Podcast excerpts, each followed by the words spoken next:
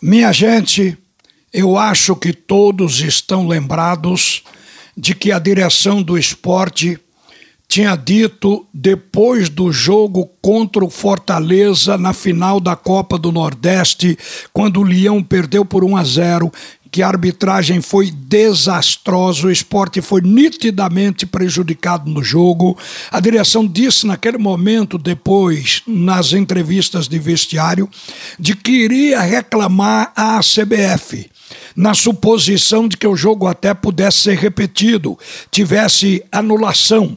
E todos dissemos depois que isso não iria dar em nada, porque a gente já conhece o corporativismo do futebol brasileiro. Então a gente tinha dito a reclamação do esporte é pertinente, mas não vai dar em nada. O esporte reclamou num pênalti não marcado em cima de Parraguês, aquele que o zagueiro vem no carrinho e arrasta tudo e derruba o jogador na área, o pênalti mais visível da partida. O esporte também reclamou, mandou o ofício, pedindo explicação porque não deu o pênalti em Sander, foi o choque com o zagueiro, mas ali a interpretação do momento minha era de que Sander, quando recebeu a trombada primeira, ele estava fora da área, mas o esporte pediu explicação e pediu também porque o árbitro não validou o gol de Everton com bola rolando, porque ninguém realmente conseguiu enxergar qualquer falta. Era para ter sido validado. O esporte, então, não perderia o jogo no tempo regulamentar e iria para os pênaltis. Mas isso não aconteceu. Então, a CBF agora está respondendo o questionamento do esporte. O ofício, o relatório da arbitragem foi enviado para a Federação Pernambucana. E a federação acaba de me passar agora pela manhã esse relatório. E eu vou ler para vocês, porque eu acabo de dizer de que o espírito corporativismo não deixa nenhuma reclamação de clube contra a arbitragem prosperar junto à CBF. Reparem a resposta. Diz aqui o ofício: o reclamante não tem razão. Isso foi colocado como um título. Aí prossegue. Realmente, pois apesar de o lance ser muito fino, sobretudo em razão do contato do pé e perna do atacante com o corpo do defensor, o certo é que a ação deste, do defensor, ao realizar a entrada bem à frente do espaço físico ocupado pelo atacante, revelou ser cuidado e desejo de apenas tentar bloquear a bola, o que lhe é de direito. O atacante se prevaleceu da situação para provocar o contato. Por uma e por outra razão, se conclui que o choque foi próprio do futebol, sem, pois, haver nem infração do defensor, nem simulação do atacante. E as outras questões, elas foram respondidas neste mesmo tom. E no final, esse relatório é assinado por Manuel Serapião Filho, que é o ouvidor geral da arbitragem na CBF.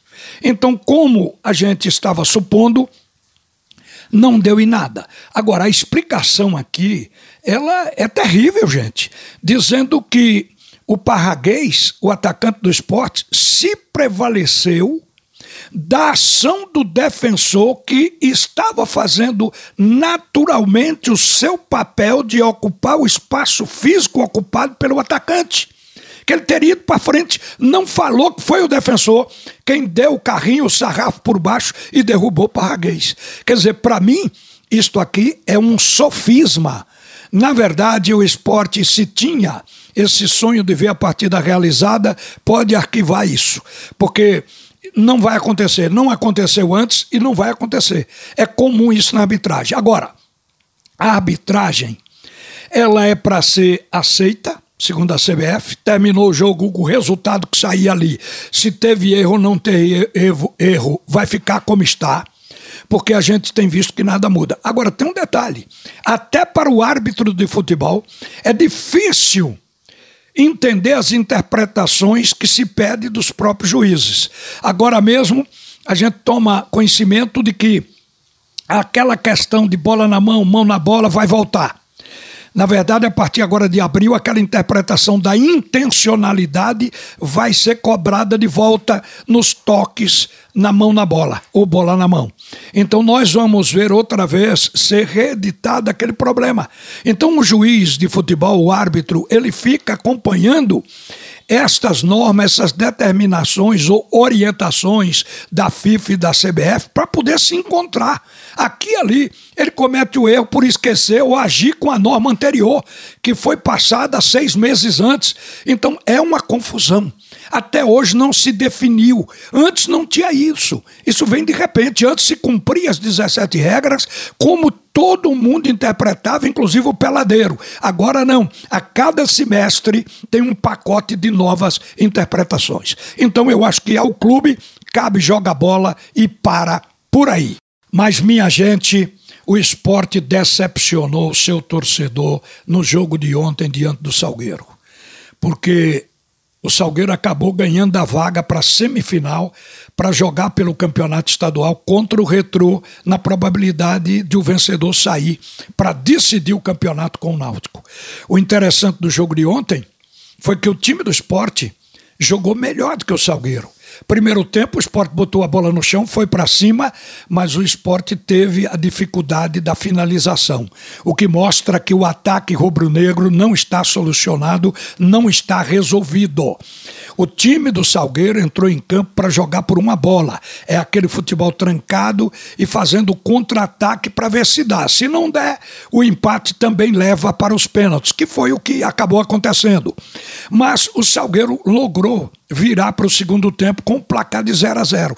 No segundo tempo, o esporte fez trocas e, para mim, melhorou o time.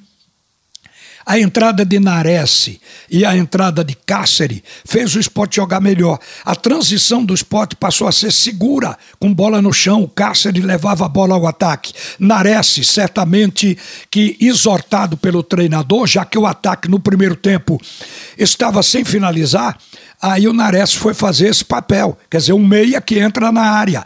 E de repente ele fez uma cabeçada lá espetacular. Então o esporte do segundo tempo nos pareceu melhor do que o esporte do primeiro tempo. E continuou tendo a iniciativa do jogo. Mas o time do Salgueiro foi quem abriu o score. Numa bola daqueles raros contra-ataques, o Sabino foi cortar, perdeu o tempo da bola, a bola caiu para o Patrick, ele driblou o goleiro Maílson encaçapou. O Patrick Nonato fez o primeiro gol do Salgueiro. O time do esporte de novo cresceu e foi para cima, uma espécie de reação, deu uma blitz, conseguiu empatar com um gol contra de Janelso num chute de Ezequiel, que tinha entrado no lugar do fraco Jaderson, e aí desviou essa bola matando o goleiro, empatou. Logo, logo, o Pedro Nares fez um golaço de cabeça e botou o esporte em 2 a 1 um. Se esperava que fosse o placar do jogo, mas o Salgueiro conseguiu um empate numa bola parada, uma cabeçada do Candi perfeita que gerou uma falha coletiva. Ninguém subiu, ficou todo mundo atônito do goleiro aos zagueiros. E o esporte falha de novo e o placar leva para os pênaltis. Nos pênaltis, diferentemente do que aconteceu na classificação por pênaltis diante do CSA, lá na Copa do Nordeste, o esporte não foi eficiente.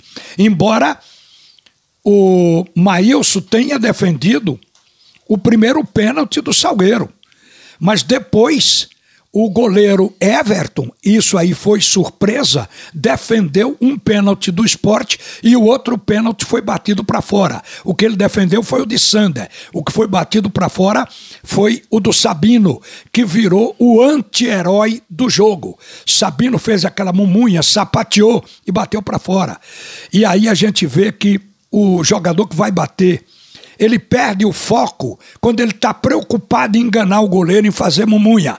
Foi o que aconteceu com o Sabino. Acabou chutando para fora. E o esporte perdeu essas duas. O time do Salgueiro só perdeu uma batida, ganhou quatro, ficou 4 a 2 e se classificou.